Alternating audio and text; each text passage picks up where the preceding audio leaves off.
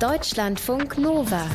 Hörsaal. Ich bin ja eigentlich so ein kleiner Datenschutzfreak und damit kann ich Leuten auch ziemlich auf den Wecker gehen. Tja, und trotzdem bin ich bei Insta, Facebook etc. Und ich komme mir ehrlich gesagt manchmal ziemlich bescheuert deshalb vor. Aber erstens befinde ich mich in zahlreicher guter Gesellschaft damit, mich wegen des einen zwar zu sorgen, aber dann trotzdem das andere zu tun. Und zum anderen habe ich auch gute Gründe. Mein Job zum Beispiel. Recherche ohne Zugang zu Social-Media-Plattformen, ja, schwierig eher. Oder Sozialleben ohne Messenger, auch schwierig. Und andere Leute haben andere gute Gründe für ihr vermeintlich paradoxes Verhalten. Katrin Ohlendorf ist für euch heute im Hörsaal. Hallo und willkommen. Privacy ist ein komplexes Problem. Wir hinterlassen immer Daten. Diese Daten können ein Problem werden. Haben die Leute eigentlich ein Bewusstsein für diese Risiken? Ist ihnen Privacy eigentlich wichtig? Man sollte vorsichtig sein, dieses Teilen von Daten im Netz zu pathologisieren und das grundsätzlich zu einem Problem zu erklären. Ratschläge wie melde dich doch ab aus diesen Plattformen sind natürlich vollkommener Unsinn. Weil sie bestimmte Nutzenfaktoren im Blick haben, sind Leute eben auch bereit, dafür mit Daten zu bezahlen. Es gibt allerdings auch noch andere Erklärungen, die nicht ganz so optimistisch sind. Was bedeutet das?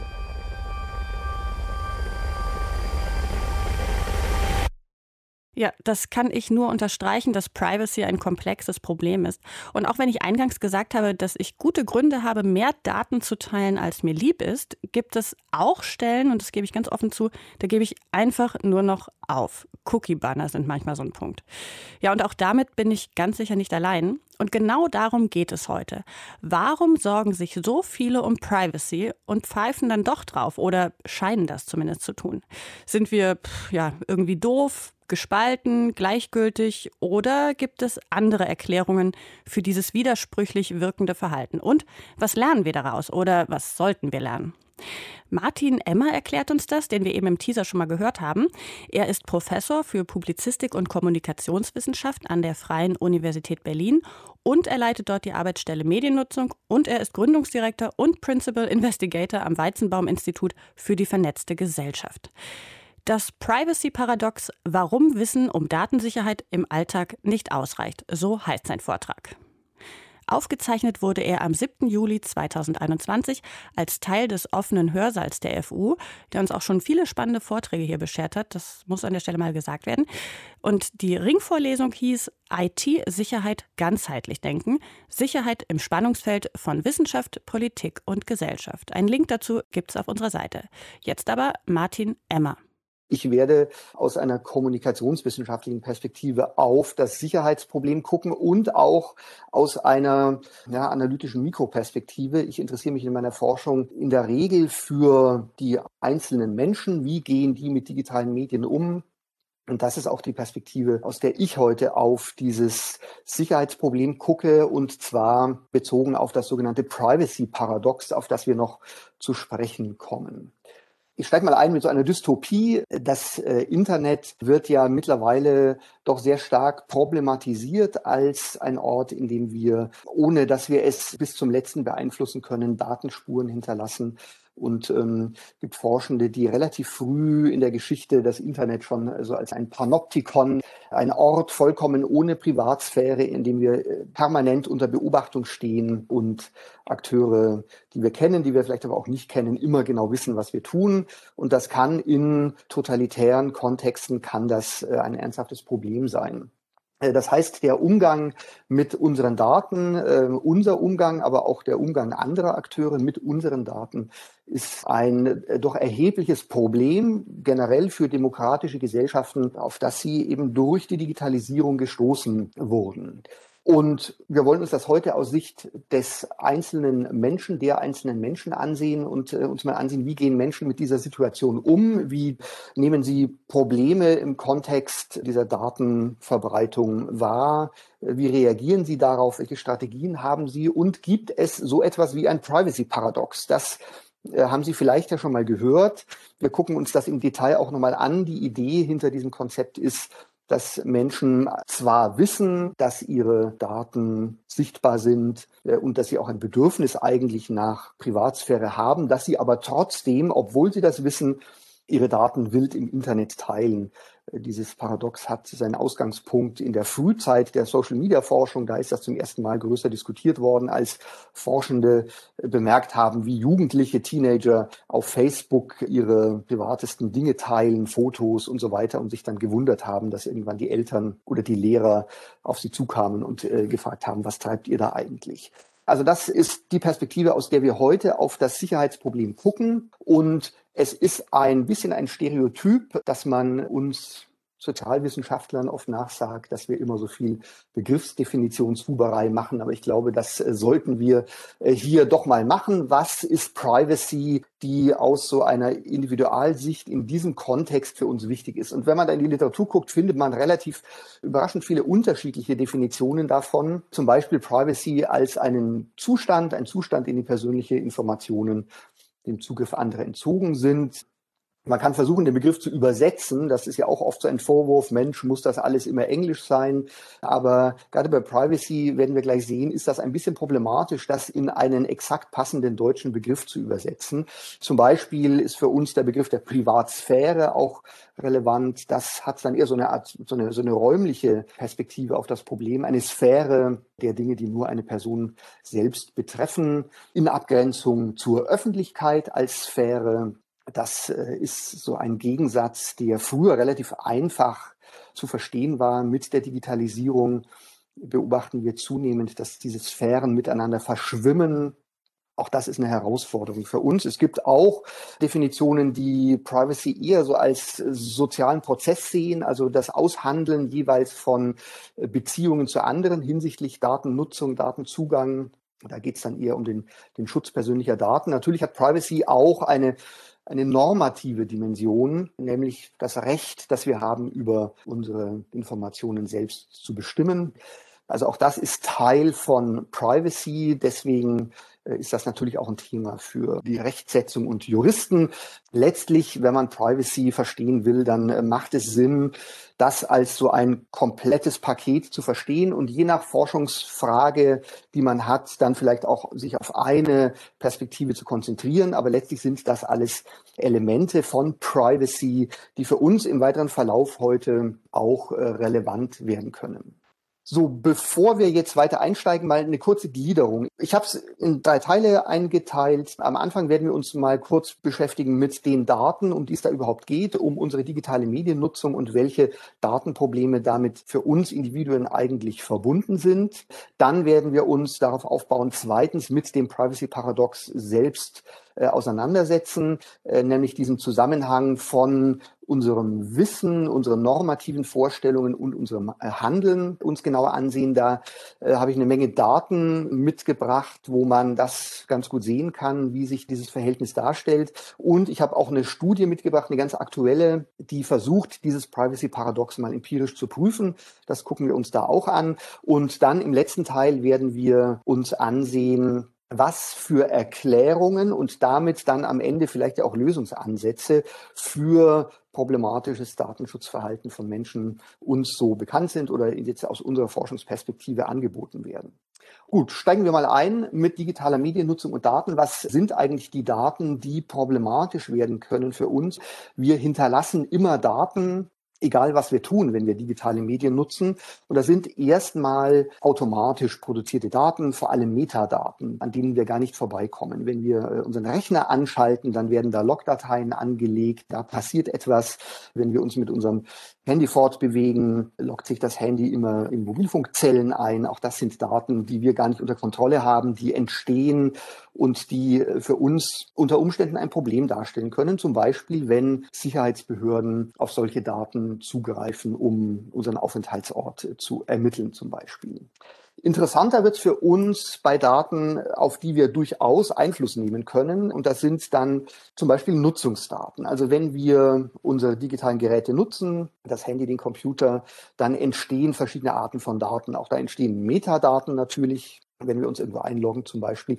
Aber es gibt noch andere Arten von Daten, die da entstehen. Ich habe das jetzt hier mal Stammdaten genannt, würde man vielleicht heute auch Accountdaten sagen. Das sind äh, Daten, die wir hinterlassen, wenn wir uns zum Beispiel Accounts anlegen. Da äh, sind dann Login-Namen enthalten. Da hinterlassen wir unsere Adressen zum Beispiel, unsere Kontodaten. Die sind immer da. Auf die können dann Unternehmen, die mit diesen Daten arbeiten, immer zugreifen. Und es entstehen, das ist das Interessantere eigentlich dann auch konkrete Nutzungsdaten. Das heißt, wenn wir zum Beispiel online einkaufen, das kennen wir ja alle, dann werden diese Nutzungsdaten, wie wir uns durchklicken durch verschiedene Angebote, sehr intensiv analysiert. Äh, und wir sehen das dann immer, wenn uns dann plötzlich Angebote gemacht werden oder unser Suchverlauf angeboten wird, um uns anzuregen, vielleicht noch mal ein bisschen weiter zu suchen, vielleicht doch noch mal ein äh, Artikel mehr zu kaufen. Das sind Nutzungsdaten, die wir hinterlassen, die sehr systematisch ausgewertet und verwertet werden im Interesse von vermutlich Unternehmen, zum Beispiel äh, vielleicht auch im Interesse von uns, kann ja auch Vorteile haben, wenn wir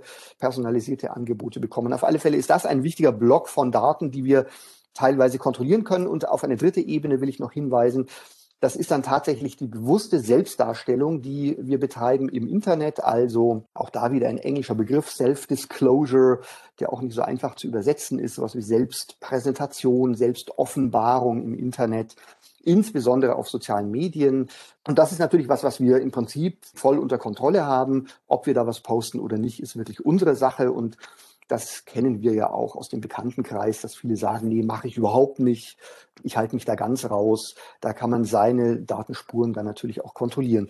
Letztlich ist es so, dass diese verschiedenen Ebenen von Daten, die wir durch unsere digitale Existenz und unsere Bewegung in dieser digitalen Welt hinterlassen, unterschiedlich kontrollierbar sind äh, durch uns und damit eben auch Folgen haben für das, was wir tun müssen, tun können, wenn wir uns um unsere Privacy sorgen. Ich habe mal ein paar Beispiele mitgebracht aus unserer Forschung. Das hier ist aus einem kleinen Projekt, das wir mal gemacht haben. Da ging es eher darum, Methoden des, des User-Trackings zu entwickeln. Äh, aber es ist ganz interessant mal zu sehen, was denn passiert, wenn wir nur eine einzige Aktion in äh, einem Browser unternehmen, nämlich wenn Sie die Adresse www.zeit.de in Ihren Browser eingeben und auf Enter klicken, dann passiert all das, was Sie hier sehen. Äh, es ist keineswegs so, dass wir, wenn wir so eine Aktion durchführen, so eine Nutzung initiieren, dass dann von der Zeit uns Inhalte geliefert werden, sondern da passieren extrem viele Dinge. Zum Beispiel sieht man hier ganz seltsame Webadressen, die da plötzlich auftauchen. Optimizely, Yield Lab, Google Tag Manager, IVW-Box und so weiter. Das sind alles externe Anbieter, Dienstleister, die Informationen für die Website der Zeit zuliefern. Und das machen sie in der Regel auf Basis von Informationen, die sie bekommen über die Zeit von uns. Und eine der wichtigsten Aktionen, die da in der Regel stattfindet, ist, dass wir, wenn wir so eine Website aufrufen, innerhalb von etwa glaube ich, 150 Millisekunden mehrfach versteigert werden äh, auf Auktionen als Nutzende. Wenn wir auf die Seite gehen, dann nehmen das solche Werbevermarkter wahr, äh, halten uns hoch mit all unseren Daten, die sie haben. Na, äh, Professor Anfang 50 äh, kauft gerne dieses und jenes. Wer will für diese Person auf der Zeit-Website eine Anzeige schalten? Dann gibt's da automatisierte Systeme, die dann für mich bieten würden. Und dann gibt's jemanden, der gewinnt. Der darf dann seine Werbeanzeige auf die Zeitseite schicken, um sie mir persönlich anzubieten. Das sind alles Prozesse, die hier drin kodiert sind, die ablaufen, ohne dass viele von uns das überhaupt wissen. Und das zu kontrollieren ist in Teilen natürlich möglich zu 100 Prozent, aber vermutlich auch nicht, wenn man bestimmte Features einer solchen Seite auch nutzen will. Was das für Folgen hat, kann ich auch aus einem Beispiel eines ganz kleinen Projekts zeigen, das wir mal gemacht haben, worin das resultiert. Das ist ein kleines Projekt gewesen, das hatte eigentlich ganz andere Ziele. Da ging es eher um Methoden der Stichprobenziehung, aber da haben wir mal so eine kleine Filterbubble-Analyse durchgeführt und haben mal ein Seminar von Studierenden von uns gebeten, nach der Uni zu Hause alle zur gleichen Zeit die gleichen Suchbegriffe einzugeben. Und da sieht man dann, welche Effekte so eine Nutzeranalyse hat. Denn es gibt zwar ein paar Suchergebnisse, die die Menschen bei Google dann alle bekommen haben. Wikipedia zum Beispiel, das kennen, glaube ich, alle von uns aus eigener Erfahrung. Wikipedia taucht immer auf, egal wonach man sucht. Aber dann fängt es schon an, weniger zu werden. Es gab drei so in diesem Experiment. Wir haben noch ein paar andere Suchbegriffe äh, getestet. Äh, das Grundergebnis war aber relativ ähnlich. Es gab immer so zwei, drei Quellen, die allen angezeigt äh, wurden und danach fing es dann an, sich immer stärker zu personalisieren, bis hin zu so einem Long Tail, wo dann einzelnen Studierenden dann wirklich nur noch einzelne ganz spezifische Angebote gemacht wurden. Und wenn man sich die anguckt, ähm, dann sieht man, dass da eben dann auch mal eine englischsprachige Wikipedia-Seite angezeigt wurde. Und das kann seinen Grund vermutlich darin haben, dass eine der Personen, die daran teilgenommen hat, vielleicht eher eine englischsprachige Suchhistorie hat und das vielleicht ja auch positiv wahrnimmt, dass sie in der eigenen Sprache Angebote bekommen hat. Ist allerdings auch etwas, ein Phänomen, dass wir selbst, wenn wir den ganzen Tag im Netz unterwegs sind, bei Google suchen, ähm, so eigentlich nicht wahrnehmen. Das würden wir eben immer nur dann wahrnehmen, wenn wir mal solche Daten sehen. In der Summe waren das so etwa 50 Prozent der Quellen, die so in, in so einem Paarvergleich immer ähnlich waren und 50 Prozent unterschieden sich zwischen einzelnen Suchenden immer. Also das ist eine Folge der Datennutzung. Und vielleicht hier nochmal ein Beispiel zu dieser Self-Disclosure, dieser dritten Form von Daten, die wir produzieren. Und das ist, das habe ich am Anfang schon gesagt, äh, sehr stark verknüpft mit den sozialen Medien, letztlich produzieren natürlich alle digitalen Tools, die wir nutzen, Informationen und Daten. Aber die Tatsache, dass wir selbst uns präsentieren können in dieser digitalen Welt, das ist etwas, was uns vor allem die sozialen Medien ermöglicht haben, so seit ähm, Mitte der 2000er Jahre. Facebook war ja eine der ersten großen Anwendungen, die das ermöglicht haben.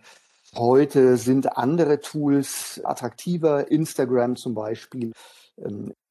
Ein Befund hier ist auch, dass, ähm, das werden wir gleich in den Daten, die ich Ihnen noch zeige, sehen, dass der Trend ein bisschen weggeht von dieser Catch-all-Plattform, die Facebook ursprünglich ja war. Das ist bis heute ja so das Konzept von Facebook, der Wunsch, dass wir möglichst unsere gesamte digitale Existenz auf diese Plattform schieben. Das hat für das Unternehmen natürlich großartige ökonomische Vorteile, hat aber für uns, wenn es äh, um unsere Privacy geht, natürlich auch, bringt natürlich auch Risiken mit sich und in der Abwendung, gerade junger Leute von Facebook, sieht man vielleicht auch ein bisschen eine Reaktion auf Privacy-Bedenken, weil gerade junge Leute stärker heute dazu tendieren, eher kleinere spezifische Plattformen zu nutzen, die eben nicht sämtliche Daten einer Person für sich reklamieren.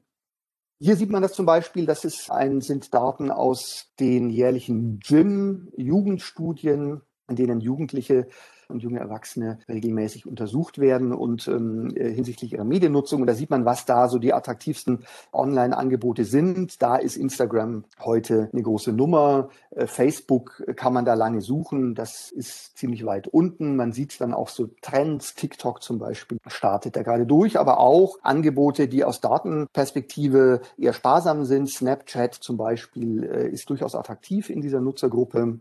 Man sieht da also äh, durchaus eine Varianz die jetzt äh, durchaus auch solche Plattformen stark präferiert, die eben jetzt nicht so riesige Datenkarten sind, wobei man natürlich sagen muss, na, Facebook äh, mag als Plattform nicht so intensiv genutzt werden, aber natürlich besitzt Facebook hier zwei andere ganz große Plattformen, WhatsApp, Instagram, das heißt Zugriff auf Nutzerdaten gibt es da in bestimmten Weltregionen natürlich für das Unternehmen nach wie vor. Da sollte man sich keine Illusionen machen. Noch eine Datenquelle will ich Ihnen zeigen als Beleg dafür, wie populär dieses aktiv im Netz unterwegs sein heute so ist. Das ist jetzt eine Datenquelle, die sich ein bisschen schmaler mit gesellschaftlichem politischem Engagement beschäftigt hat, haben wir erhoben vor äh, knapp zwei Jahren für den dritten Engagementbericht der Bundesregierung. Und da haben wir gefragt, was Menschen denn so machen im Internet und in sozialen Medien, wenn sie sich gesellschaftlich engagieren. Und da sieht man diese ganze Vielfalt, die vor allem junge Menschen, die digital engagiert sind, das waren in dieser Befragung immerhin gut 40 Prozent, die ein hohes Maß an digitalem Engagement an den Tag gelegt haben. Und wenn man sich diese roten Balken ansieht, dann sieht man, wie weit verbreitet diese aktiven Kommunikationsaktivitäten sind, die eben auch sehr stark Selbstpräsentation darstellen und eben auch eine ganze Menge Daten mit sich bringen, die da durch das Netz äh, fliegen. Zum Beispiel na, Beiträge weiterleiten, sich in Chats beteiligen, äh, Gruppen erstellen, zum Beispiel äh, Blogs, Webseiten pflegen und so weiter und so fort. Also die Vielfalt ist sehr groß aus Sicht derer, die solche Daten gerne analysieren, Unternehmen, staatliche Stellen, wie auch immer, äh, ist das ein sehr, sehr großer und interessanter Datenpool. So, kommen wir zu einem ersten Zwischenfazit. Erstens, Privacy ist ein komplexes Problem, besteht aus verschiedenen Aspekten, die sollten wir alle im Hinterkopf äh, behalten, wenn wir jetzt im weiteren Verlauf den Umgang von Menschen mit Privacy analysieren. Zweitens haben wir mitbekommen, dass Datenproduktion ein Problem ist, wir produzieren mit unserem Verhalten Daten, entweder unwillentlich nebenbei oder eben ganz gezielt, indem wir uns selbst im Netz präsentieren. Und diese Daten können in verschiedenen Kontexten ein Problem werden. Welche Probleme da sein können, gucken wir uns gleich an.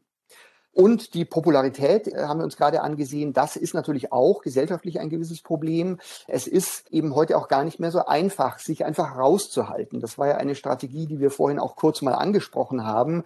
Aber wenn Sie vernetzt sind, wenn Sie als junger Mensch sich engagieren wollen zum Beispiel, dann müssen Sie eben auch dort unterwegs sein, wo die anderen sind, wo Sie einen Impact haben können. Und äh, das bedeutet, dass bestimmte Strategien im Umgang mit Daten, gerade für junge Menschen, für digital stark vernetzte Menschen, nicht so einfach zu ziehen sind. Es gibt gewissermaßen, und das ist eine Schlussfolgerung, einen Konflikt zwischen Gratifikationen, die in diesen digitalen Medien drinstecken, die mit deren Popularität zu tun haben, und Risiken, die mit dieser Datennutzung äh, und mit der Nutzung dieser produzierten Daten, der Verfügbarkeit dieser Daten zusammenhängen. So, damit setzen wir uns jetzt im nächsten Schritt auseinander. Was sind denn diese Risiken und wie gehen die Menschen mit diesen Risiken um? Das ist ja der erste Aspekt dieses Privacy-Paradox. Haben die Leute eigentlich ein Bewusstsein für diese Risiken? Ist ihnen Privacy eigentlich wichtig und so weiter? Bevor wir das tun, gucken wir uns nochmal an, welche Formen von Privatheitsrisiken es da geben kann. Man spricht da in der Forschung von horizontaler Privacy. Das bedeutet, dass man versucht, seine Daten gegenüber Peers auf der gleichen sozialen Ebene zu schützen, also vor anderen Menschen, vor zum Beispiel dem Arbeitgeber, in der Schule, der Familie und so weiter. Also zu verhindern, dass andere Leute mitlesen können, was ich so tue, und es gibt eine ganze Reihe von Problemen, die damit zusammenhängen. Cybermobbing zum Beispiel, Sexting, dass man erpresst wird mit irgendwelchen Daten, die von mir im Netz äh, unterwegs sein könnten. Das sind Probleme, die hängen eher mit dieser dritten Ebene äh, unserer Datenproduktion zusammen, dieser Self-Disclosure. Das kann man natürlich zum Teil ein bisschen kontrollieren, dadurch, dass man sich genauer überlegt, was postet man eigentlich unter Alkoholeinfluss äh, auf einer Party. Ein paar Bilder zu verschicken, ist äh, sicher nie eine gute Idee. Äh, und es gibt aber eben auch die vertikale Privatheit, die ganz andere Problemfelder nochmal berührt. Und das ist eben der Schutz unserer Daten, unserer Privatsphäre vor Eingriffen durch übergeordnete Institutionen, durch den Staat, Polizeibehörden, auch den Plattformunternehmen und so weiter. Hier gibt es auch eine Menge Problemfelder, die man analysieren kann, an denen wir auch forschen. Stichwort äh, Microtargeting, Manipulation äh, mittels personalisierten, verdeckten Werbekampagnen zum Beispiel. Ähm, das sind Probleme, gesellschaftliche Probleme, politische Probleme, die eben auch mit Datennutzung zu tun haben. Das sind ebenfalls auch Probleme, die wir als einzelne Menschen in unserem Alltag vielleicht gar nicht so wahrnehmen, sondern erst, wenn plötzlich ähm, ein Donald Trump gewählt wird, stellen wir fest, hoppla, ähm, da ist offenbar irgendwas passiert mit Wahlkampagnen, was uns vorher nicht so klar war. Na, auch klassische Sicherheitsprobleme wie Hacking, dass Daten geklaut werden, missbraucht werden, äh, gehören zu diesem vertikalen äh, Privatheitsproblem. So, jetzt, wo wir dabei sind, äh, Nutzen und Risiken uns anzusehen und gegenüberzuhalten, will ich zuerst mal kurz diese These des Privacy-Paradox nochmal in den Raum stellen und kurz erklären. Es ist erstmal eine These, das habe ich am Anfang schon gesagt, die ursprünglich aus eher so anekdotischen Beobachtungen kam, aus qualitativen Studien, wo man so Einzelfälle gesehen hat und gesagt hat, hoppla, da passt was nicht zusammen. Äh, die These sagt, dass obwohl Menschen grundsätzlich ein starkes Bedürfnis nach Privatsphäre, nach Privacy besser äh, vielleicht in allen ihren Dimensionen haben, und sie durchaus wissen, dass es Probleme geben kann, also dass sie äh, durchaus auch Bedenken über die Sicherheit ihrer Daten haben. Trotz dieser zwei gewichtigen Sachverhalte teilen sie gleichzeitig aber trotzdem in großem Umfang Daten äh, und sorgen sich zu wenig um Datensicherheit und geben die Kontrolle über ihre Daten auf. Das ist die Idee des äh, Privacy Paradox, dass ähm, im Laufe der Zeit durch Daten untermauert wurde. Ich habe gesagt, ich habe einige Daten mal dabei und wir können uns die angucken, gucken uns mal gleich diesen ersten Teil dieser These an. Wie wichtig ist Menschen denn ihre Privatheit? Da habe ich jetzt ein paar Daten mitgebracht. Die sind von 2018 aus. Ich habe versucht, jetzt halbwegs verlässliche Daten zu finden. Diejenigen von Ihnen, die mich kennen, wissen, dass ich da als empirischer Methodiker immer sehr kritisch drauf gucke. Man kann jetzt alle diese Datengrundlagen immer so ein bisschen kritisieren. Ich, die hier zum Beispiel ist ein bisschen eingeschränkt, was das Altersspektrum angeht. Da sind jetzt zum Beispiel keine Jugendlichen drin und auch keine älteren Menschen. Trotzdem sind es halbwegs repräsentative Daten. Und was man hier sehen kann, ist das, was man allerdings auch häufig findet, wenn man so allgemeine Fragen stellt nach Normen die werden in der Regel, wenn sie nicht besonders strittig sind, immer sehr stark unterstützt. Das ist also schon mal ein Beleg, dass ein Teil dieser These durchaus richtig ist. Datenschutz ist den Menschen natürlich wichtig. Ähm, mehr als die Hälfte der Menschen in dieser Befragung haben gesagt, es ist sogar sehr wichtig. Ein bisschen eingeschränkt ist das, wenn man ein bisschen genauer hinguckt, denn äh, wenn man so einen Wert mal kontrastiert mit einem anderen, also wie wichtig ist Menschen ihre Privatsphäre denn noch, wenn man konkurrierende Werte äh, gegenüberstellt. Und das ist jetzt, das muss man sagen, muss man kritisieren. In dieser Studie ist das ein bisschen sehr schwurbelig gemacht worden. Da wurde der Privatsphäre Sicherheit gegenübergestellt. Hier unten findet man die Formulierung mehr öffentliche Sicherheit, war da die Frageformulierung, wo man sich ein bisschen fragen kann, was ist damit jetzt genau gemeint? Implizit steckt da natürlich die Aussage drin, würden Sie Daten preisgeben im Gegenzug dafür, dass äh, der Staat sie vor Cyberkriminalität, vor Terrorismus oder sonstigem schützt. Und da sieht man dann schon, äh, dass äh, dann die Antworten nicht mehr ganz so eindeutig sind. In Deutschland teilt sich das dann so ein bisschen, so etwa die Hälfte findet nach wie vor die Privatsphäre wichtig, die andere Hälfte sagt, na gut, da gibt es auch noch was anderes und ich würde durchaus, wenn ich einen bestimmten Nutzen habe, nämlich große Sicherheit, auch darauf äh, verzichten. Interessanterweise sind die auch Daten aus Österreich dabei. Äh, da sieht man, dass sich da es da ein bisschen anders verhält. Ist jetzt nicht ganz unser Thema, aber man kann an diesen Österreich-Daten schon einige beunruhigende Entwicklungen erkennen. Nicht nur die Tatsache, dass in Österreich die Sicherheit und die Preisgabe von Daten im Gegenzug zur Sicherheit doch weniger Probleme verursacht. Was man hier auch stark sehen kann, ist die Tatsache, dass die Extremantwortgruppen hier 18 und hier 15 fast äh, die größten Gruppen sind in diesem Antwortmuster. Und da sieht man doch eine äh, besorgniserregende Polarisierung in Österreich, äh, wo sich Menschen auf Extreme zurückziehen, die Mittelkategorien nicht mehr so stark besetzt sind. Ganz anders als in Deutschland, muss man sagen, da sind die Verhältnisse, was die politische Situation angeht, doch nochmal etwas anders. Das ist aber ein anderes Thema, wollte ich nur kurz darauf hinweisen. Also, Sicherheit ist Menschen wichtig, auch wenn äh, das seine Grenzen hat. Das kann man hier schon mal festhalten. Jetzt gehen wir mal einen Schritt weiter und äh, gucken wir mal, ist den, haben die Leute denn Ängste? Sind ihnen Risiken bewusst und bekannt? Da gibt's auch massenweise Fragen. Hier Versicherungen zum Beispiel machen solche Umfragen gelegentlich. Das ist jetzt so ein Auszug, so eine Versicherungsumfrage, da wurde nach verschiedenen Ängsten gefragt, aber da kann man eben sehen, dass doch der Anteil der Menschen, die große Angst haben, das äh, war die Kategorie, jetzt gar nicht so klein ist. Ne? Gut ein Drittel der Menschen haben da Ängste. In der Altersverteilung sieht man, dass das äh, sich ein bisschen unterscheidet, je nach Altersgruppe je nachdem, was man vielleicht auch zu verlieren hat, äh, unterscheidet sich das ein bisschen. Also das ist schon substanziell. Ich habe hier noch mal ein paar Daten aus äh, Europa. Das sind EU-Daten. Ähm, da steckt Deutschland mit drin, ist jetzt hier nicht im Einzelnen ausgewiesen, wo man das durchaus auch sehen kann dass es da bestimmte Besorgnisse gibt. Interessant ist äh, auch hier, dass gerade die Angst vor Kriminellen besonders groß ist. Mehr als die Hälfte der Menschen ähm, in Europa ist da besorgt, während andere Akteure, vor denen man sich äh, eventuell fürchten muss, nicht ganz so eine große Rolle spielen. Zum Beispiel die Plattformen, Advertiser, das heißt es hier Businesses. Ähm, interessanterweise tauchen hier auch Foreign Governments, also fremde Regierungen auf, andere Länder.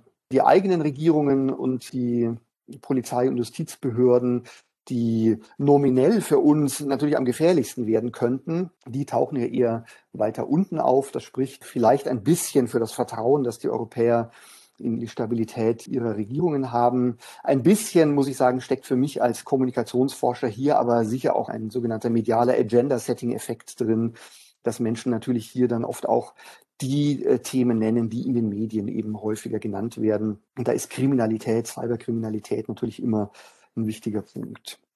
Ein Punkt äh, dazu noch, ähm, nicht uninteressant, weil wir ja immer den Amerikanern unterstellen, dass sie so lax wären, was Datenschutz angeht. Äh, ich habe ich jetzt auch mal hier ein paar US-Daten vom Pew Research Center gesucht, wo man sehen kann, dass das gar nicht so ist, dass ähm, auch hier die Besorgnis darüber, dass ihre Daten missbraucht werden, und zwar von Unternehmen missbraucht werden, durchaus hoch ist. So ein gutes Drittel der Menschen ist sehr besorgt, dass Unternehmen ihre Daten missbrauchen und auch, dass die Regierung ihre Daten missbraucht spielt hier eine gewisse Rolle und die Werte sind nicht geringer als in Deutschland und Europa, muss man sagen. Also da hat sich auch etwas geändert, zeigen diese Daten auch. Hier gab es noch eine Frage, wo gefragt wurde, ob sich das Sicherheitsempfinden hinsichtlich Datenmissbrauch verändert hat. Und da haben 70 Prozent der Amerikaner gesagt, dass sie sich heute unsicherer fühlen als fünf Jahre zuvor. Also da hat offenbar auch ein gewisses Umdenken eingesetzt in der Bevölkerung. So, und jetzt letzter Schritt, äh, die Frage, was für mögliche Konsequenzen hat das? Was wissen wir darüber, wie Menschen denn ihre Daten eigentlich schützen? Auch dazu gibt es wahnsinnig viele Datengrundlagen. Ich habe hier auch exemplarisch mal ein paar ausgewählt. Hier einige äh, eines Fraunhofer Instituts, wo mal äh, gefragt wurde, wie häufig Menschen ihre Sicherheits- und Privatsphäre-Einstellungen ändern, also so eine gewissermaßen eine Skalierung und wenn man so will, ist das so ein bisschen zweigeteilt, 50-50. Gut, die Hälfte sagt, dass sie das zumindest regelmäßig mal machen, wenigstens einmal im Jahr. Die andere Hälfte, ein bisschen weniger als die Hälfte, macht das bestenfalls am Anfang mal, aber dann nie wieder. Also da sieht man so ein bisschen so eine Teilung der Befragten. Auch interessant sind diese Daten, die von der Max-Planck-Gesellschaft mal erhoben wurden, auch bezogen auf Deutschland. Die gehen ein bisschen tiefer, da werden dann nach konkreten Aktivitäten wird da gefragt. Aber da kann man ein bisschen sehen, auf welche Privacy-Settings die Menschen am ehesten gucken. Die, die Browser-Privacy-Settings werden immer noch fast von der Hälfte der Menschen genutzt, um da Privatsphäre-Einstellungen vorzunehmen. Dann geht es ein bisschen zurück. Facebook auch noch, Google, Amazon dann schon deutlich weniger und so weiter. Ganz unten sieht man dann aber eben auch, dass nur 20 Prozent sagen, sie machen sowas überhaupt nicht. Also irgendeine Privatsphäre-Einstellung nehmen zumindest 80 Prozent der Befragten hier vor. Die Befragten, das sage ich dazu, sind, äh, ist auch eine repräsentative Stichprobe gewesen von Personen im Alter von 18 bis 65 in, in Deutschland. Auf der rechten Seite, das ist auch interessant, Privacy Tools, also nicht nur die Privatsphäre-Einstellungen in Browsern oder auf Plattformen, sondern nutzen die Menschen auch ganz bestimmte Tools, wie zum Beispiel VPN, Clients? Nutzen Sie datensparsame Suchmaschinen wie DuckDuckGo zum Beispiel? Da sieht man, das ist dann nicht so weit verbreitet. Das sind dann maximal also ein gutes Drittel der Menschen, die sowas nutzen. Allerdings auch da der gleiche Befund wie bei den Privacy Settings, dass immerhin 80 Prozent der Befragten zumindest eins dieser Tools ähm, schon mal genutzt haben. Und ein allerletztes Datum hier aus dem D21 Digitalindex, den ähm, kennt vielleicht der eine oder andere, die eine oder andere von Ihnen auch. Da gibt es noch ein paar Dinge, die relevant sein könnten. Zum Beispiel nutzen die Menschen unterschiedliche Passwörter für unterschiedliche Dienste. Auch das eine wichtige Form des Datenschutzes. 55 Prozent, naja, würde man sagen. Updatet man Apps, das wird schon häufiger gemacht, wird uns aber natürlich auch in der Regel leicht gemacht mittlerweile durch äh, Tools und Plattformen. Manche dieser Punkte sind im Vorjahr schon erhoben worden. Das sieht man zum Beispiel bei den Datenschutzeinstellungen auf dem Smartphone. Das hat im Verhältnis zum Vorjahr zugenommen. Also eine leicht positive Tendenz äh, gibt es da. So, jetzt ist natürlich ein bisschen die Frage, was bedeutet das? Ist das jetzt gut? Ist das schlecht? Das ist auf Basis der Daten, die wir jetzt gerade gesehen haben, gar nicht so einfach zu beantworten. Ne? Das ist alles so im Mittelfeld. Die Leute wissen schon so halbwegs, wo die Probleme liegen. Sie machen auch halbwegs Verschiedenes. Aber ob das jetzt befriedigend ist oder nicht, lässt sich auf dieser Basis gar nicht so einfach beantworten. Und aus diesem Grund gucken wir uns jetzt zum Schluss dieses zweiten Abschnitts, den ich in meine Vorlesung gebaut habe, jetzt nochmal an, wie man sowas systematisch testen kann. Und zwar indem man diese Privacy-Wahrnehmung und die Kompetenzen, die die Menschen haben, mit ihrem Privacy-Verhalten in Beziehung setzen kann, um zu gucken, gibt es da positive Zusammenhänge oder, wie das Privacy-Paradox ja vermutet, äh, gibt es die eher nicht. Und um das zu tun, um diesen Zusammenhang zwischen Wissen und Kompetenzen auf der einen Seite und Verhalten auf der anderen Seite zu prüfen, geht man in der Regel so vor, dass man einmal Kompetenzen in so ein Modell packt als unabhängige Variable. Da gibt es in der Literatur sehr, sehr viele unterschiedliche Konzeptualisierungen. Das erspare ich uns jetzt. Aber wenn man da in die Literatur guckt, findet man da sehr äh, viele Varianten. Ich habe versucht, die mal so ein bisschen auf einen gemeinsamen Nenner zu bringen. In der Regel wird diese Datenschutzkompetenz, also das Wissen, die Awareness, über so ein Set von äh, Variablen erhoben. Das besteht einerseits aus sogenanntem deklarativem Wissen, also aus so klassischem Faktenwissen, das man auswendig lernen kann. Weißt du, wie man Einstellungen auf Facebook äh, verändern kann zum Beispiel, aber eben auch prozeduralem Wissen. Also können Leute dieses Wissen auch nutzbar machen für ihren Datenschutz. Also wissen sie, wie man bestimmte Tools verwendet zum Beispiel. Und in der Regel wird man da dann eine Reihe von Fragen zusammenstellen, die diese verschiedenen Elemente von Wissen und Kompetenzen erheben. Und das wird dann gegenübergestellt der sogenannten abhängigen Variable, nämlich dem Datenschutzverhalten und da gibt es auch verschiedene Messvarianten. Häufig findet man da so eine Kombination aus eher so einer abstrakten Fragen. Also grundsätzlich achte ich immer auf meine Daten oder ich kümmere mich um und so weiter. Und dann auch ein paar Fragen, die ganz konkrete Maßnahmen zum Datenschutz abfragen, so wie wir sie gerade auch schon gesehen haben in einigen dieser Datenquellen. So, und ich zeige Ihnen mal an einem Beispiel einer aktuellen Studie, wie man so einen Zusammenhang testet. Das ist eine wirklich ganz aktuelle Studie, die ist erst vor ein paar Wochen rausgekommen und die zeige ich Ihnen deshalb, weil sie äh, methodisch sehr interessant ist. Es ist nämlich eine der wenigen Studien, die nicht mit, ich sage jetzt mal, quick and dirty Querschnittsdatensätzen arbeitet, nur einmal Daten erhebt und dann da ein paar Variablen korreliert und daraus Schlussfolgerungen zieht, sondern es ist eine Studie, die im sogenannten Panel Design durchgeführt wurde. Da wurden Menschen, die gleichen Menschen mehrfach befragt. Und dieses Design erlaubt es, Forschenden Verhaltensänderungen zu beobachten auf einer individuellen Ebene. Und das haben die Kollegen hier gemacht, aus Hohenheim, Amsterdam unter anderem, auf Basis eines großen Datensatzes. Da haben sie zwei Wellen ausgewählt. Das, die Qualität der Stichprobe ist relativ gut. Wobei man da immer ein bisschen vorsichtig sein muss, weil im Laufe zu einer langfristigen Untersuchung da immer ein paar Fälle aus so einer Stichprobe rausfallen. Das verzerrt dann die Stichprobe ein bisschen. Aber grundsätzlich ist das okay und man hat da eine so eine cross-legged Analyse gemacht, hat, ähm, das zeige ich Ihnen gleich, versucht eben im Zeitverlauf Veränderungen von Vorstellungen und Verhalten zu prüfen nach dem Muster, wie ich es Ihnen gerade gezeigt habe. Man hat zwei äh, Konzepte entwickelt und gemessen, nämlich einmal die Online-Privatheitskompetenz, wie es hier so heißt, also äh, das Wissen, das Menschen haben und die Kompetenzen, die sie haben, sich um ihren Datenschutz zu kümmern und die abhängige Variable, das tatsächliche Datenschutzverhalten. Das sieht jetzt ein bisschen, wenn Sie jetzt mit diesen Methoden nicht vertraut sind, erstmal ein bisschen äh, wild aus, ist aber gar nicht so schwer. Ähm, denn ähm, was wir hier sehen können, hier sind diese zwei Elemente, die beiden Variablen mit einem Pfeil verbunden und ähm, hier ist ein Koeffizient eingetragen, der einen Wert annehmen kann von minus eins bis plus eins. Wir sehen hier schon mal, dass er auf der positiven Seite ist. Es ist ein positiver Wert, plus 26. Und das bedeutet, dass es einen leichten positiven Zusammenhang gibt. Also Menschen, die eine höhere Privatheitskompetenz haben, die mehr wissen über Risiken und äh, Datenschutzoptionen, die kümmern sich auch stärker um ihren Datenschutz.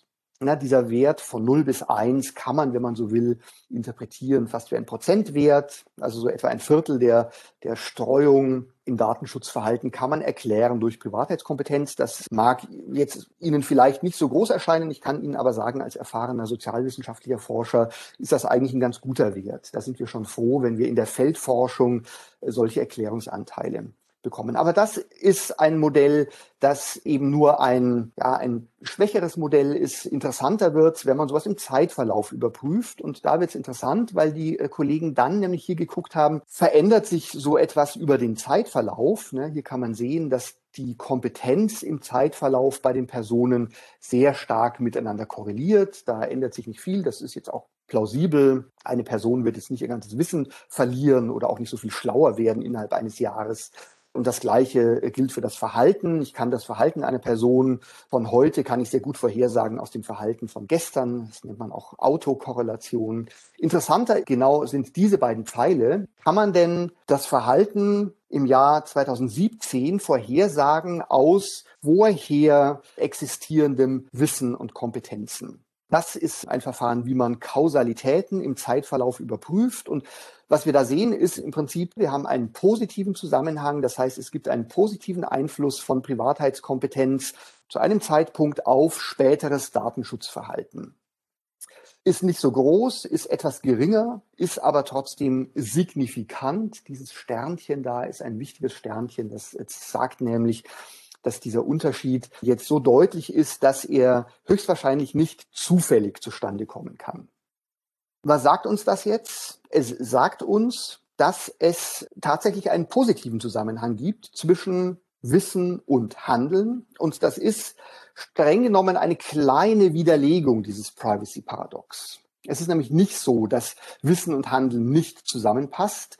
Allerdings muss man schon sagen, ist der Zusammenhang auch jetzt nicht so groß. Das heißt, ein gewisses Problem ergibt es da nach wie vor. Also es gibt nach wie vor dieses Nebeneinander von durchaus existierenden Bedenken und Wissen und nur halbherzigem Datenschutzhandeln.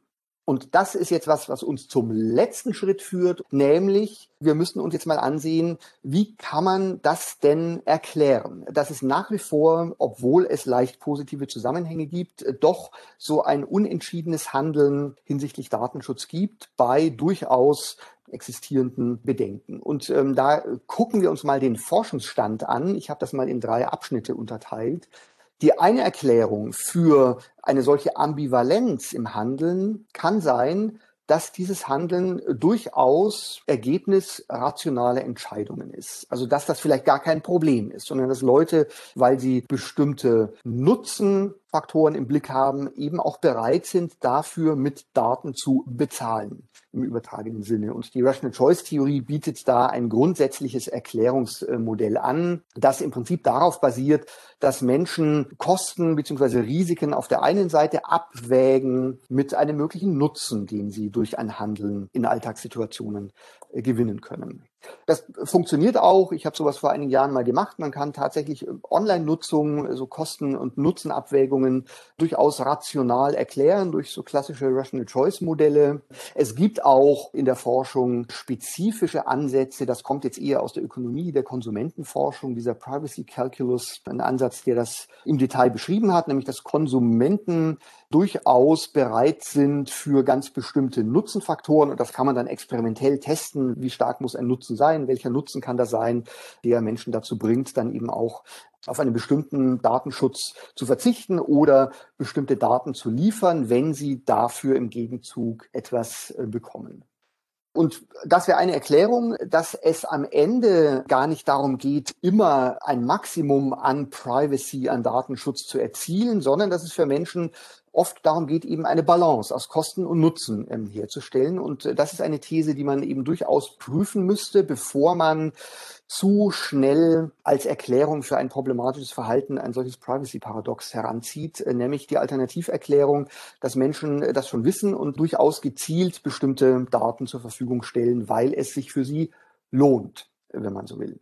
Es gibt allerdings auch noch andere Erklärungen, die nicht ganz so optimistisch sind, sondern die durchaus äh, auch Probleme erkennen. Und da gibt es einen Beitrag, der das systematisch ganz gut zusammengefasst hat. So Faktoren einer verzerrten Risikobewertung. Also man argumentiert, dass Menschen vielleicht durchaus rational abwägen, aber das nicht wirklich sauber machen und vielleicht auch zu ihrem eigenen Nachteil. Und da gibt es eine ganze Menge Erklärungsansätze, die wir in der Forschung kennen, nämlich die Tatsache, dass wir in unserem Alltag natürlich niemals hundertprozentig rational abwägen, sondern äh, bei sehr vielen Alltagshandlungen und da muss man eben sagen, der Umgang mit unseren Smartphones und Mobiltelefonen ist eine Alltagshandlung, bei der wir uns ganz bestimmt nicht bei jedem Fingertipp genau überlegen, was bringt mir das, was kostet es mich. Das heißt, wir wägen sehr oft nur oberflächlich ab, greifen bei Entscheidungen auf leicht zugängliche kognitive Muster zurück und das kann dazu führen, dass wir gerade komplexere Risikoabwägungen jetzt übersehen und damit Risiken eingehen, die wir bei genauerem Nachdenken nicht eingehen würden. So eine extremere Form von so Alltagsheuristiken sind Gewohnheiten, Habitualisierung, nämlich dass wir vielleicht irgendwann ganz am Anfang, als wir unser erstes Smartphone bekommen haben, mal äh, uns überlegt haben, was wollen wir da eigentlich tun. Aber nach zehn Jahren haben sich viele Handlungsformen dann so automatisiert, dass wir hinterher vielleicht gar nicht mehr sagen können, warum machen wir das jetzt eigentlich noch? Äh, und auch das ist natürlich ein Problem, wenn es darum geht, mit Risiken umzugehen. Es gibt dann äh, natürlich auch spezifischere Phänomene der ganz konkreten Über- und Unterschätzung von Nutzen und Risiken. Das kann jetzt so kognitive, emotionale Ursachen haben, äh, wenn uns bestimmte Dinge, bestimmte Personen besonders sympathisch sind, zum Beispiel, dann über unterschätzen wir Nutzen oder Risiken. Und etwas, was tatsächlich ein ernsthafteres Problem ist in dieser digitalen Medienwelt vor allem, ist so impulsives Handeln. Ne, dieses Clickbait-Phänomen, das kennen wir alle, selbst auf seriösen Webseiten findet man das ja, diese kleinen Bildchen kennen Sie ja, ne, so, äh, wo dann steht, äh, du wirst nicht glauben, was im nächsten Augenblick passiert und so. Und da muss man sich wirklich ganz stark zurückhalten, da nicht drauf zu klicken, weil das jetzt so Strategien sind, die ganz stark auf unsere Neugier und impulsives Handeln abzielen. Und bevor wir überhaupt nachgedacht haben, klickt man schon drauf, weil man es unbedingt wissen will. Das sind Probleme, die im Kontext von sonst rationalem Verhalten durchaus stattfinden können. Und ähm, das ist vielleicht, wenn man mit solchen Problemen umgehen will, ein Ansatzpunkt für sogenanntes prozedurales Wissen. Dass es also hier gar nicht darum geht, den Leuten beizubringen, wo die Probleme liegen. Denn Menschen, die so handeln, können das auch tun bei gutem Wissen ne, Impulshandeln. Da sagt man dann hinterher, Mist, hätte ich ja wissen können, dass mich das auf irgendeine Phishing-Seite äh, leitet. Aber in dem Moment habe ich es nicht gemacht. Das heißt, hier könnte man sich überlegen, ob man nicht vielleicht stärker darauf abzielt, Strategien im Umgang mit Internetangeboten ähm, stärker in den Blick zu nehmen und gar nicht so sehr versucht, Menschen noch mit mehr Wissen zu versorgen, das sie vielleicht schon haben. So, einen dritten Abschnitt habe ich noch, der dieses Handeln erklärt. Und das sind jetzt Erklärungen, die eher dann schon wieder in Richtung der Unterstützung eines solchen Privacy-Paradox gehen, die nämlich dann tatsächlich sagen, vermutlich machen manche Menschen das so, dieser Ansatz des Privacy Cynicism zum Beispiel, also des eher zynischen, der zynischen Resignation, wenn man so will, angesichts dieser ganzen komplexen Datenschutzprobleme äh, hört man ja manchmal auch, also dass Menschen sagen, ach, das bringt doch sowieso alles nichts, da kann man doch gar nicht alles kontrollieren und deswegen lasse ich es gleich ganz bleiben. Das kann man durchaus beobachten, dass Menschen sich damit auch ihr problematisches Handeln in diesen digitalen Welten vor sich selbst rechtfertigen. Und das ist auch mit Wissensvermittlung nicht so einfach in den äh, Griff zu kriegen, weil auch diese Menschen vermutlich die Probleme schon alle kennen, aber sich vielleicht auch überfordert fühlen, dagegen etwas zu tun. Und dann gibt es noch ganz andere Probleme, die ähm, unter Umständen auch problematisch sein können. Suchtphänomene zum Beispiel, die natürlich rationales Nachdenken komplett ausschalten. Auch natürlich das Problem, das hört man auch öfter, dass Menschen da kein Risikobewusstsein haben und sagen, ach wieso, ich habe doch nichts zu verbergen.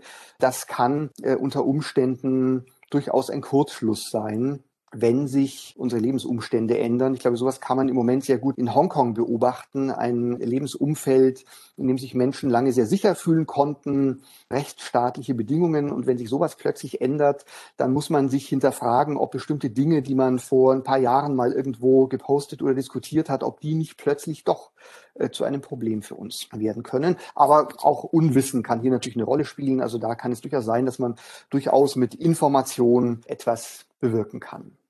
Okay, an diesem Punkt sind wir dann schon beim letzten Schritt, nämlich uns anzusehen, was könnten denn Schlussfolgerungen daraus sein. Ich habe das jetzt gerade schon an verschiedenen Stellen mal so kurz ange teasert, äh, welche Schlussfolgerungen man ziehen könnte. Das eine ist, dass man vorsichtig sein sollte, damit äh, dieses Teilen von Daten im Netz zu pathologisieren und das grundsätzlich zu einem Problem zu erklären. Oder gerade junge Menschen immer äh, pauschal zu denunzieren, weil sie so viel posten, wüssten sie nicht oder seien unvorsichtig. Das muss nicht unbedingt der Fall sein. Gerade Menschen in jüngeren Generationen leben eben in einem ganz anderen Umfeld. Menschen, die Anfang 70 sind, haben ihren Alltag in der Regel so gut organisiert, dass er auch ohne soziale Netzwerke, äh, soziale Medien ganz gut funktioniert. Deren soziale Netzwerke basieren oft noch auf anderen Medien insofern fällt es solchen Menschen auch leichter, auf bestimmte Dinge zu verzichten, wenn sie aufgewachsen sind in so einer Instagram-WhatsApp-Welt und ihre ganzen sozialen Beziehungen organisiert sind über solche Medien, dann sind Ratschläge wie melde dich doch ab aus diesen Plattformen sind natürlich vollkommener Unsinn, weil das für diese Menschen überhaupt keine realistische Option ist, weil das für sie bedeuten würde, dass sie den Zugang zu wichtigen Aspekten ihres Alltagslebens verlieren würden. Und aus deren Sicht es dann eben rational sein kann, mehr Risiken einzugehen, als es Menschen tun würden, die in anderen Lebenssituationen sind. Gut, daneben muss man sagen, Wissen hilft doch. Also das Privacy-Paradox ist in dieser Hinsicht, sollte uns nicht davon abhalten, doch auf Wissen zu setzen. Das haben wir gesehen. Es gibt einen begrenzten positiven Zusammenhang zwischen Wissen und Handeln. Und das haben wir auch gerade gesehen, als wir so verschiedene Erklärungsansätze durchgegangen sind. Es gibt durchaus auch Zusammenhänge und Kontexte, in denen die Vermittlung von Wissen, also nicht nur von Faktenwissen, sondern auch von prozeduralem Wissen, äh, also How-Tos zum Beispiel, Reflexionsfähigkeit äh, und so weiter, all das äh, würde dazugehören, durchaus äh, weiterhelfen kann. Aber das ist eben auch eine Schlussfolgerung daraus, das ist nicht die Lösung für alles, sondern wenn man versucht, Privacy stärker zu verankern in der Bevölkerung oder bei Menschen, sollte man sich vorher angucken, wo liegen denn die Ursachen für einen vielleicht oder potenziell problematischen Umgang mit persönlichen Daten.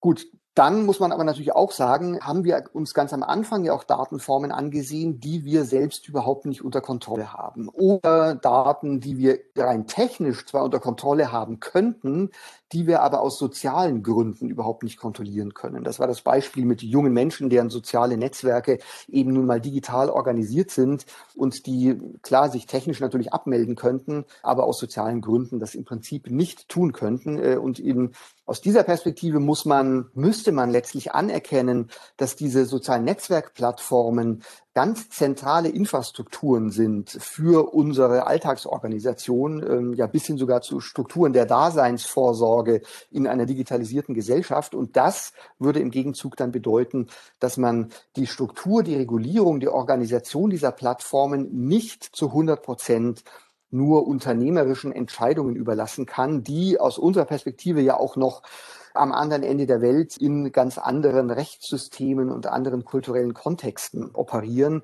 Und da ist äh, ganz bestimmt stärkerer regulativer Blick auf solche Infrastrukturen notwendig. Stichwort Regulierung. Da ist lange wenig passiert. Ähm, allerdings muss man sagen, dass in letzter Zeit da doch ein bisschen was passiert ist. Nach 20 Jahren der regulatorischen Wüste. Die Datenschutzgrundverordnung zum Beispiel ist da so ein Schritt, der, wie wir jetzt mit ein bisschen Erfahrung wissen, natürlich jetzt auch nicht alle Probleme gelöst hat, aber zumindest ein paar Dinge schon mal zurechtgezogen hat. Das ist, glaube ich, eine Grundlage, von der man äh, ganz gut ausgehen kann. Und vor dem Hintergrund dessen, was wir heute diskutiert haben, glaube ich, ist diese Dimension auf alle Fälle auch erforderlich. Einen Punkt will ich auch noch ansprechen und das ist so ein alternativer Ansatz, wenn es darum geht, so die private Sichtbarkeit und möglichen Missbrauch der eigenen Daten in den Griff zu kriegen. Und das ist die, dass man sich nicht nur raushält aus solchen problematischen Kontexten, wenn man selbstbestimmt mit seinen Daten umgehen will, sondern vielleicht in gewissem Rahmen eher auch so eine aktive Strategie verfolgt und seine digitale Präsenz, seine digitale Identität aktiv pflegt. Das haben wir vor Jahren schon auch mit unseren Studierenden in manchen Kontexten häufiger auch mal erprobt denn wenn zu Ihrem Namen im Internet bei Google zum Beispiel die Suchergebnisliste null ist, dann können Sie sich vorstellen, dass jeder Post, den irgendjemand mit Ihrem Namen da ins Internet setzt, dann Ihre gesamte Wahrnehmung prägen wird. Das heißt, das ist ein großes Risiko, wenn Sie überhaupt nicht gefunden werden im Internet, denn dann sind so Dinge wie Identitätsdiebstahl zum Beispiel ähm, oder rufschädigende Inhalte zu posten. Solchen Strategien ist dann Tür und Tor geöffnet. Insofern ist es vielleicht gar keine schlechte Idee, sich vielleicht doch den ein oder anderen Account anzulegen und den dann aber eben gezielt so zu pflegen, wie man es gerne hätte.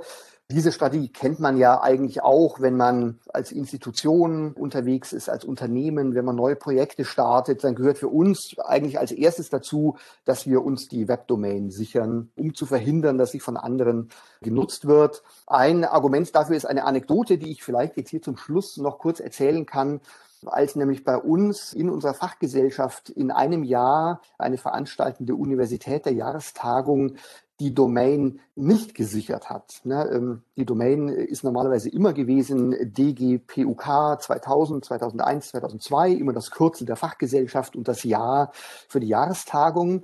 Und die Universität hat das mal nicht gemacht. Und was dann passiert ist, ist, dass nachdem jemand durch eine Analyse von Google-Daten gemerkt hat, dass dieses Kürzel häufig auf Google eingegeben wurde, aber dahinter gar keine Website war, sich diese Webadresse gesichert hat und darauf dann so eine Porno-Link-Seite angebracht hat. Und das ist natürlich peinlich das sind Dinge, die können auch uns Individuen passieren.